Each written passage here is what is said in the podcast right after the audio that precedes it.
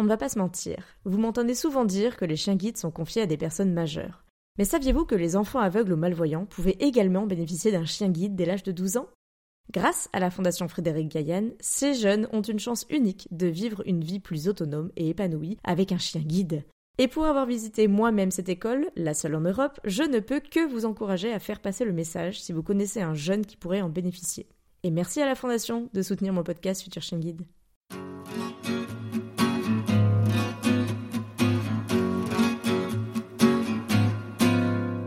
Bienvenue sur le podcast Future Chien Guide, le seul podcast sur l'univers des chiens guides d'aveugles, soutenu cette année à nouveau par la FFAC et l'ANM Chien Guide. Amoureux des chiens, passionnés d'éducation canine, futurs bénéficiaires ou autres curieux comme moi, vous croisez parfois des chiens guides d'aveugles et leurs maîtres en vous demandant comment font-ils pour se déplacer dans nos rues toujours plus agitées. Ce podcast est le seul qui vous propose au fil de rencontres enrichissantes de décrypter l'univers des chiens guides d'aveugles pour comprendre par qui et comment ils sont éduqués, mais aussi de découvrir leur rôle dans le quotidien de leurs maîtres et les bouleversements à leur arrivée. Je m'appelle Estelle et je suis passionnée depuis toujours par les chiens guides d'aveugles et bénévole pour cette cause à Paris depuis des années. Persuadée que l'univers des chiens guides d'aveugles mérite d'être mieux connu, je vous partage dans ce podcast les échanges que j'aurais tout à fait pu avoir en face à face autour d'un verre avec mon invité. À l'occasion de l'été, je n'ai pas pu me retenir de tendre mon micro, comme chaque été, à des bénéficiaires de chiens d'assistance pour de nouveaux hors-série de l'été.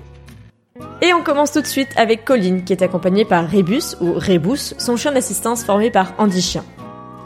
C'est à un forum des associations que ses amis découvrent l'existence des chiens d'assistance et pensent immédiatement à Colline. De son côté, elle hésite un moment et accueille finalement Ego, puis Rébus aujourd'hui. Mais quelle aide lui apporte-t-il au quotidien? Entre la musique et son job de nounou, elle nous raconte comment se répartit son agenda bien rempli et l'aide que lui rapporte Rébus dans ce quotidien ultra dynamique. Elle revient aussi sur les nombreuses aventures auxquelles participe Rébus à ses côtés avec son autre chien. Et maintenant, place à l'épisode.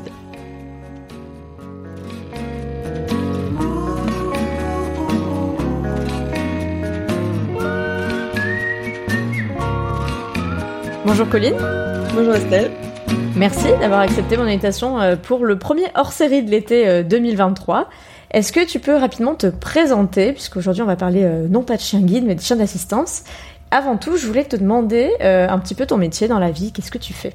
Alors euh, j'ai été mise à la retraite euh, pour incapacité totale à travailler. En fait, j'étais fonctionnaire. Euh, j'ai été directrice d'accueil de loisirs et ensuite j'ai été en mairie. Je m'occupais des projets culturels pour les accueils de loisirs. Mm-hmm. Et donc une fois à la retraite, en fait moi de toute façon je fais de la musique depuis plus de 30 ans et ça a toujours été ma passion. Et donc une fois à la retraite, je me suis posé pas mal de questions parce que bah fallait quand même que je gagne ma vie, hein, Mhm. dans la vraie vie. Et donc, euh, j'ai toujours aimé aussi m'occuper des enfants. Et donc, euh, j'ai regardé un peu pour voir s'il y avait besoin et si surtout moi, avec mon handicap, je pouvais être nounou.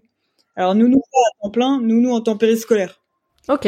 C'est-à-dire euh, aller chercher les enfants à l'école et, euh, et après faire euh, bah, la vraie vie avec eux, etc.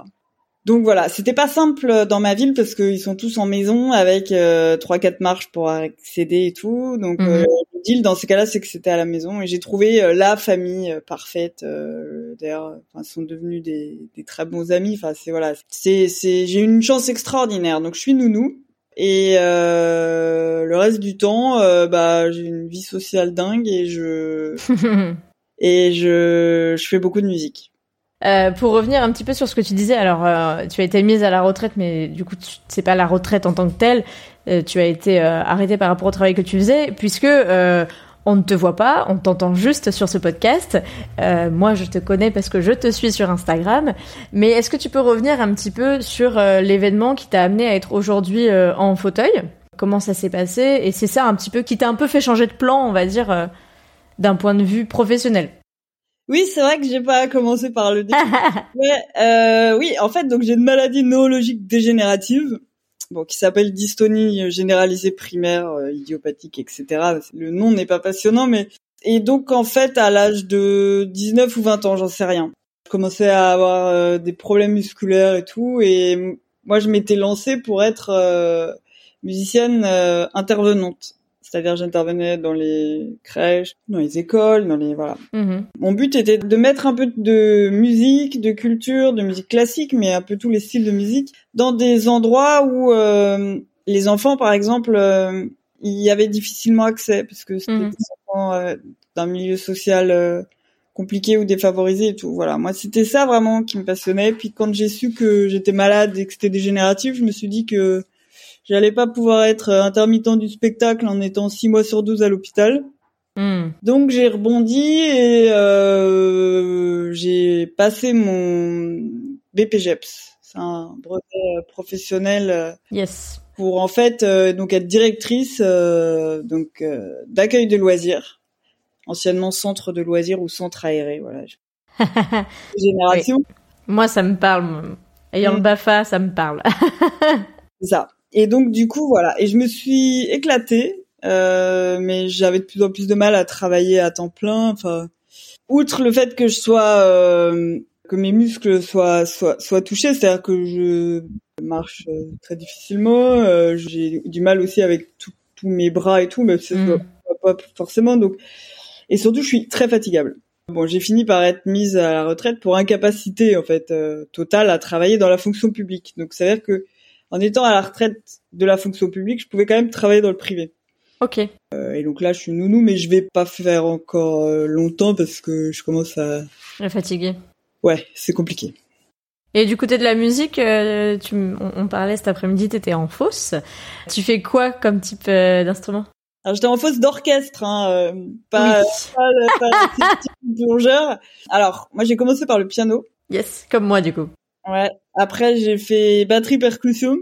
Ok. Je suis rentrée à 4 ans au conservatoire, piano à- j'ai commencé à 6 ans et percu j'ai dû commencer à 8-9 ans. Ok. Et la trompette que j'ai commencé, bah écoute là c'est ma troisième année. Ok. Enfin bref, euh, à 32, 32 ou 33 ans quoi, en gros.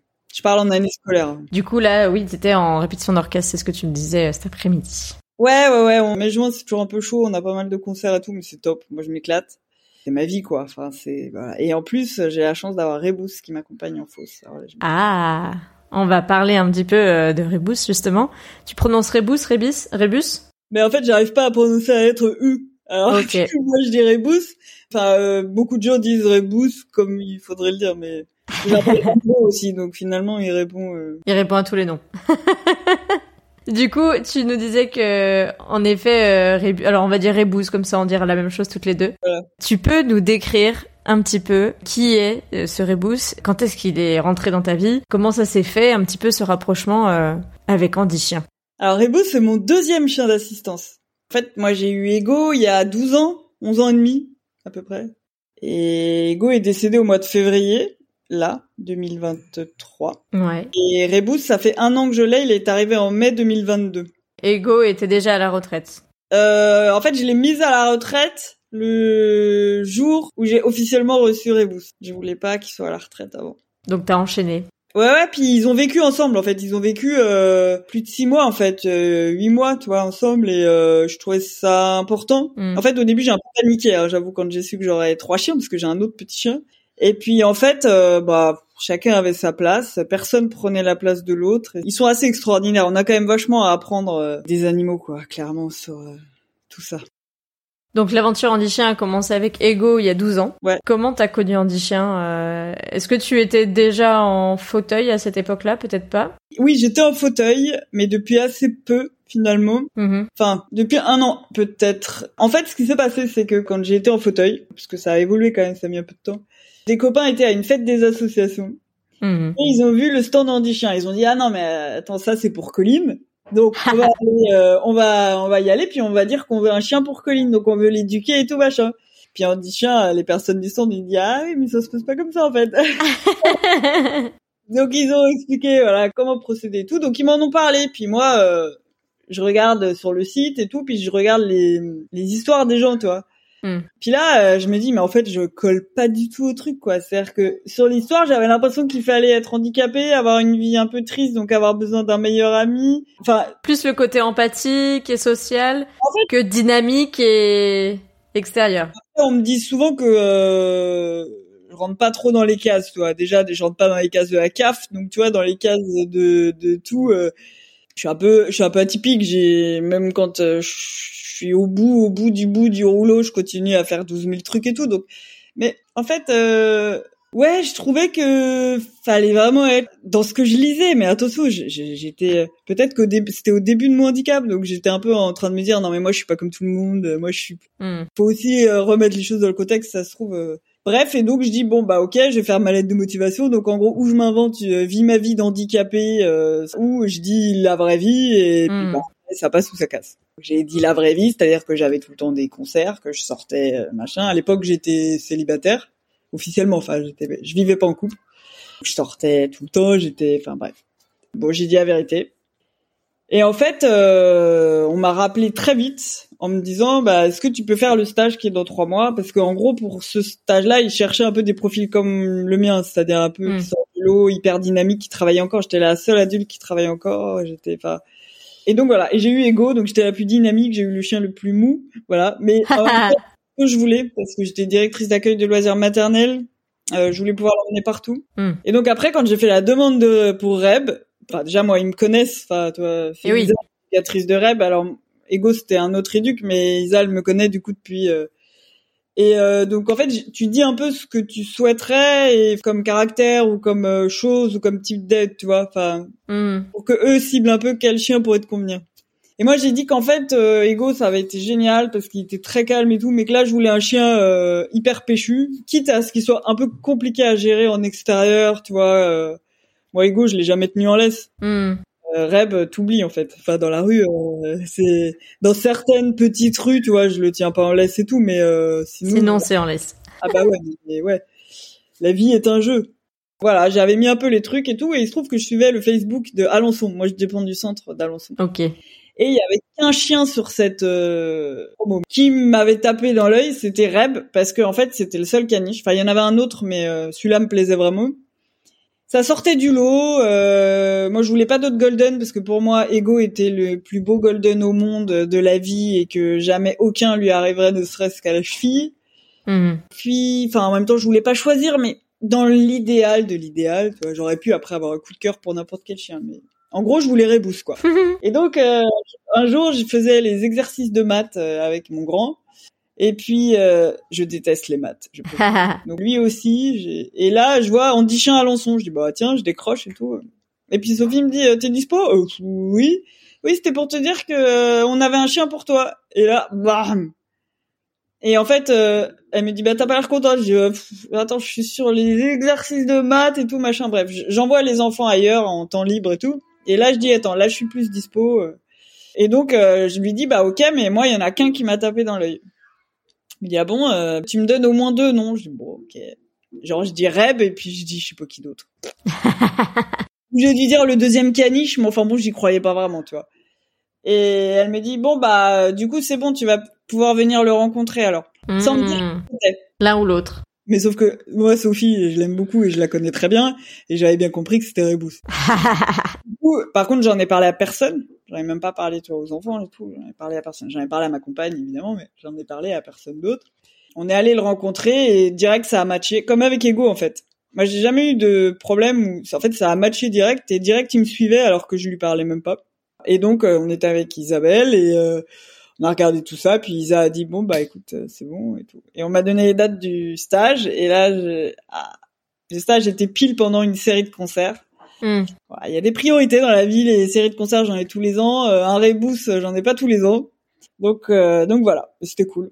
Et pour revenir un peu sur les missions qu'ils ont, Ego, du coup, j'imagine que ces missions ont un peu évolué en fonction de, de l'évolution de ta maladie aussi. Tu le disais, le fauteuil, etc. Qu'est-ce que tu attendais au début euh, de Ego? Comment il t'aidait au quotidien? Ego, j'attendais rien de spécial parce qu'en fait, j'en avais jamais eu. Ok. Ego était extraordinaire en comportement, c'est-à-dire que t'avais jamais rien à lui dire. Hmm. T'avais jamais à le reprendre.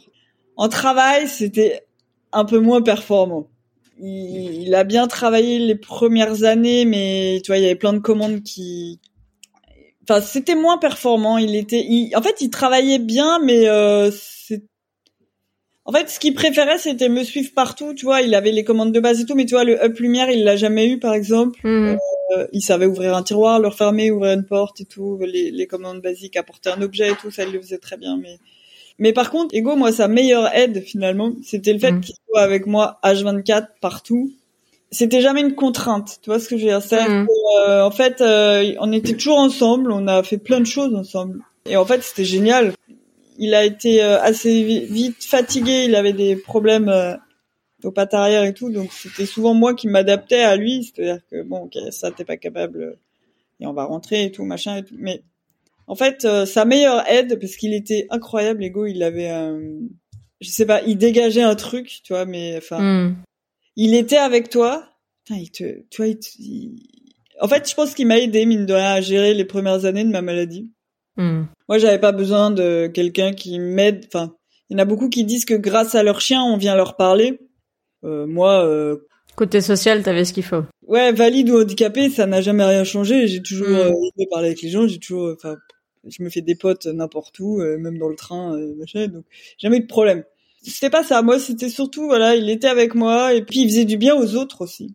Tu vois, quand Mm. J'étais en centre de rééducation, il allait voir tout le monde et tout. Enfin, j'ai des, j'ai plein d'histoires, ça serait trop long à raconter, mais voilà, c'était euh, un chien extraordinaire là-dessus. Et euh, comment euh, Rébus a repris le flambeau? Alors, Rex, c'est complètement différent. Ouais. Ah, Ils sont deux amours, donc ça, c'est leur point commun. Rebus travaille très très bien. Très Mhm. très bien. Il a peur de rien. Donc ça, c'est top. Du coup, faut plus le cadrer, mais quand même, c'est top. Tu vois, là, je suis en fosse. Moi, je fais des percus. Hein. Mhm. Il est à, je sais pas, même pas un mètre de la batterie, tu vois.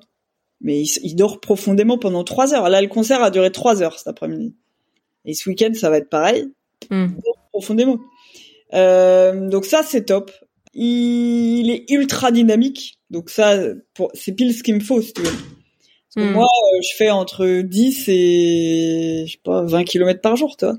Ouais. Parce que je vais en forêt tous les matins. Euh, on fait pas non plus une balade de dingue, mais on se fait euh, 10, 10, 12, enfin, je sais pas, mais on fait...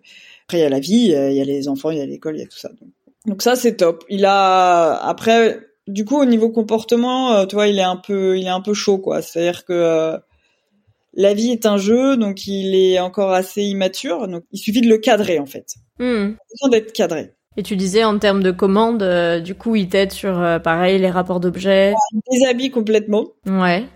Alors, sauf le soutif, parce qu'il a pas la pince pouce index, toi. il retire tout.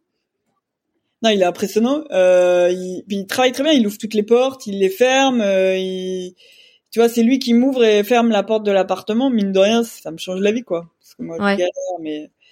Enfin, euh, il apporte les objets, il... il suit très bien en laisse, tu vois, quand euh, moi je roule sur les pistes cyclables, sur la départementale, là, pas loin, qui va de Versailles au pont de Sèvres, tu vois, donc mine de rien, Ouais. de la circulation, il gère ça à la perfection.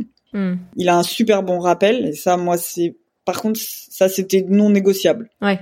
Parce qu'en forêt, ils sont lâchés, et moi, je veux que quand je siffle une fois et que je donne la commande, tchac, ils, ils reviennent. Et... Hmm.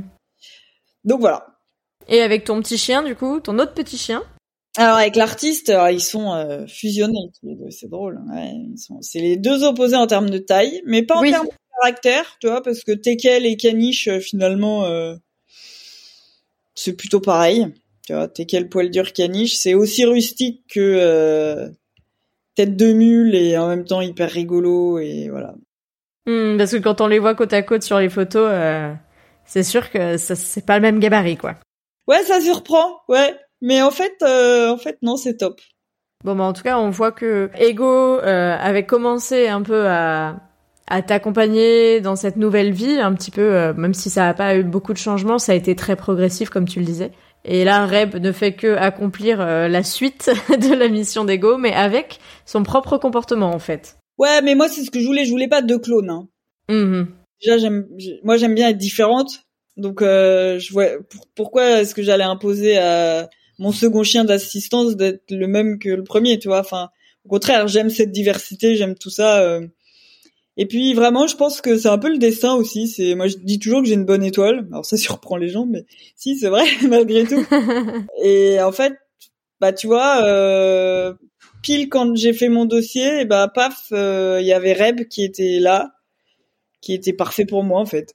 Oui, et puis moi, on a eu l'occasion de se croiser, mais on s'était pas salué, je crois. Mi-octobre dernier, j'étais dans la salle lorsqu'on t'a remis officiellement Reb, qui était déjà à tes côtés depuis quelques mois. Euh, mais sur cette grande scène de l'hôtel de ville de Paris, j'avais eu l'occasion, euh, et je le raconte dans un dans un article sur futureshienguide.fr, je raconte cette grande cérémonie annuelle des handichiens et tu faisais partie des bénéficiaires qui ont été donc euh, sur l'estrade au nom de tous les autres bénéficiaires de l'année. On va dire ça comme ça. Et donc je j'ai une photo, je, regardais sur mon téléphone à l'instant, euh, de toi toute pétillante euh, à côté de Reb, euh, à côté de bah, toutes les belles bénéficiaires qu'il y avait. Il y avait Océane avec sa Pumba, et puis il y avait bien sûr la bonne maîtresse de cérémonie, Margot le Normand, voilà, avec sa Miss Jimba. Moi, ce qui m'a vachement ému, c'est que en fait, quand on m'a demandé de monter sur scène, enfin, on m'a dit est-ce que tu veux bien qu'on te remette officiellement Rebus et tout, j'ai dit oui il se trouve que la famille d'accueil était pas dispo. Et en fait, moi, je voulais, je voulais que ça soit, en fait, Marie-Claude, Marie-Claude Levray, la fondatrice, fondatrice. du chien. Je voulais que ça soit Marie-Claude qui me remette Rebus. Parce que pour moi, elle fait partie des, des grandes dames de ma vie et euh, elle avait beaucoup aimé Ego et elle avait rencontré Rebus parce qu'elle était venue pendant le stage. Mm. Tous les deux, ils s'étaient hyper bien entendus et elle avait euh, vraiment trouvé que Rebus c'était top, euh, qu'il obéissait vachement bien et tout. Et, je pense que aussi euh, elle aime bien ma façon de vivre le chien, le chien tout court, mais le chien d'assistance. C'est-à-dire que moi, je, considère que c'est mon chien d'assistance, mais tu vois, par exemple, à la maison, c'est le chien de famille. Hmm. Il peut aller voir tout le monde. Il veut. Moi, je veux que mon chien soit caressé par tout le monde. C'est-à-dire que à partir du moment où, quand je le rappelle, dans la dans le quart de seconde, il est là. Et hmm. c'est passe pour Ego, c'est ce qui se passait et tout. Et, et donc on est assez, on est très proche avec Marie-Claude et donc voilà, je, j'avais été hyper émue qu'elle accepte et en fait, euh, moi les gens, je donne la laisse avec Reb, hop, allez. Et je dis à Reb, allez va. Tout bon, il regarde, il regarde, mais quand même. Et en fait, Marie-Claude avait été impressionnée par euh, le fait que voilà, Rebou c'était hyper bien dans ses baskets et, euh, hmm.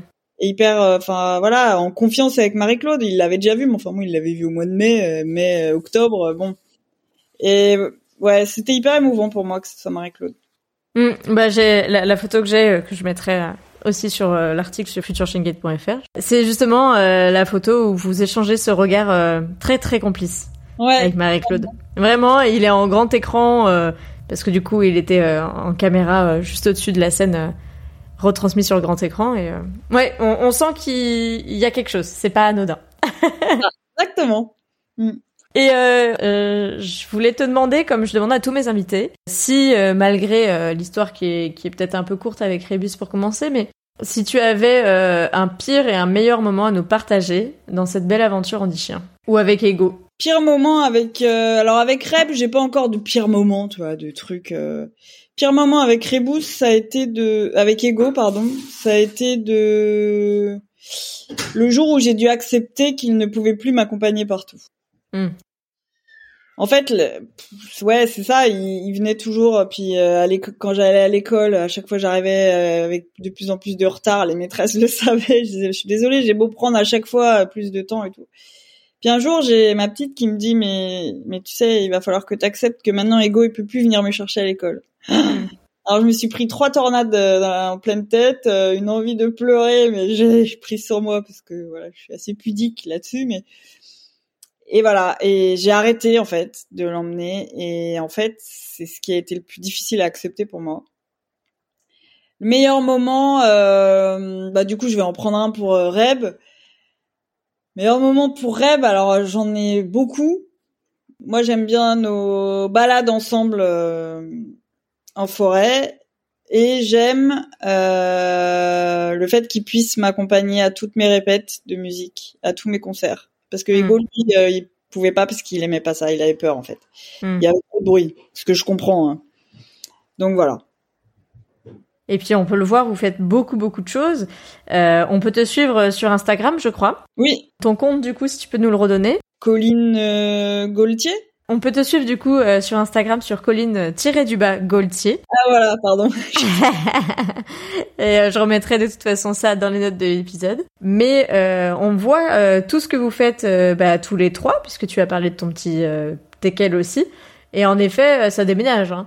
ouais, et encore, parce que alors, sur Insta, je mets pas ma vie privée en fait. C'est-à-dire que ma compagne, je l'ai pas sur, je mets pas ma famille, je mets jamais de photos. En fait, je mets jamais de photos d'autres gens. Mmh. Par euh, ma bande de, pompières et d'aventure où on fait plein de courses partout en France, dans le monde, etc. mais euh, je mets que ma vie euh, que je veux bien montrer en fait, euh, c'est-à-dire en gros les sorties des chiens et tout, mais je mets pas tout mon côté vie privée.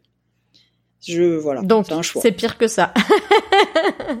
c'est ça, c'est-à-dire que là c'est ultra soft.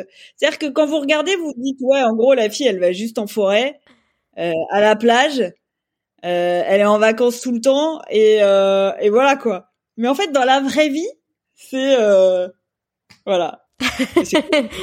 c'est du grand colline en tout cas. C'est ça. Bon bah écoute, je crois que tu nous as bien mis le soleil dans notre journée avec ce beau témoignage. On a compris que Reb était vraiment partie entière de la famille, même si la famille n'est pas sur les photos tu nous disais que voilà, c'est aussi un chien de famille, c'est le chien qui t'accompagne euh, dans la vie, mais c'est aussi un chien de famille. Ça, je pense que c'est important pour toi d'avoir euh, qu'il ait cette place un peu centrale, euh, pas uniquement que pour toi en tout cas. C'est ça. Et puis bah, il nous reste à te suivre dans tes aventures avec Reb, avec ton petit Tekel. On n'a pas dit le prénom de ton Tekel. L'artiste. Ah oui, tu l'as appelé comme ça, mais je croyais que c'était un surnom. Ah mais c'est son. Il est né l'année des L. Alors j'avais pas l'appelé L'Oréal, tu vois, donc l'artiste. Donc l'artiste Reb et Colline. Eh ben écoute, euh, merci beaucoup pour ce témoignage et puis euh, bah à très bientôt. Avec plaisir. Et voilà, c'est la fin de cet épisode. Merci à vous de l'avoir écouté en espérant qu'il vous aura plu. Merci à Colline pour son temps dans son emploi du temps chargé, me permettant de reprendre à nouveau cette année les hors-séries de l'été. Pour compléter votre écoute, vous pouvez retrouver des photos de Colline et Rébus sur futureshangid.fr, mais aussi de l'artiste et très bientôt la transcription intégrale de cet épisode. Alors, à bientôt pour le prochain hors-série de l'été, non pas sur l'univers méconnu des chiens guides d'aveugles, mais toujours des chiens d'assistance.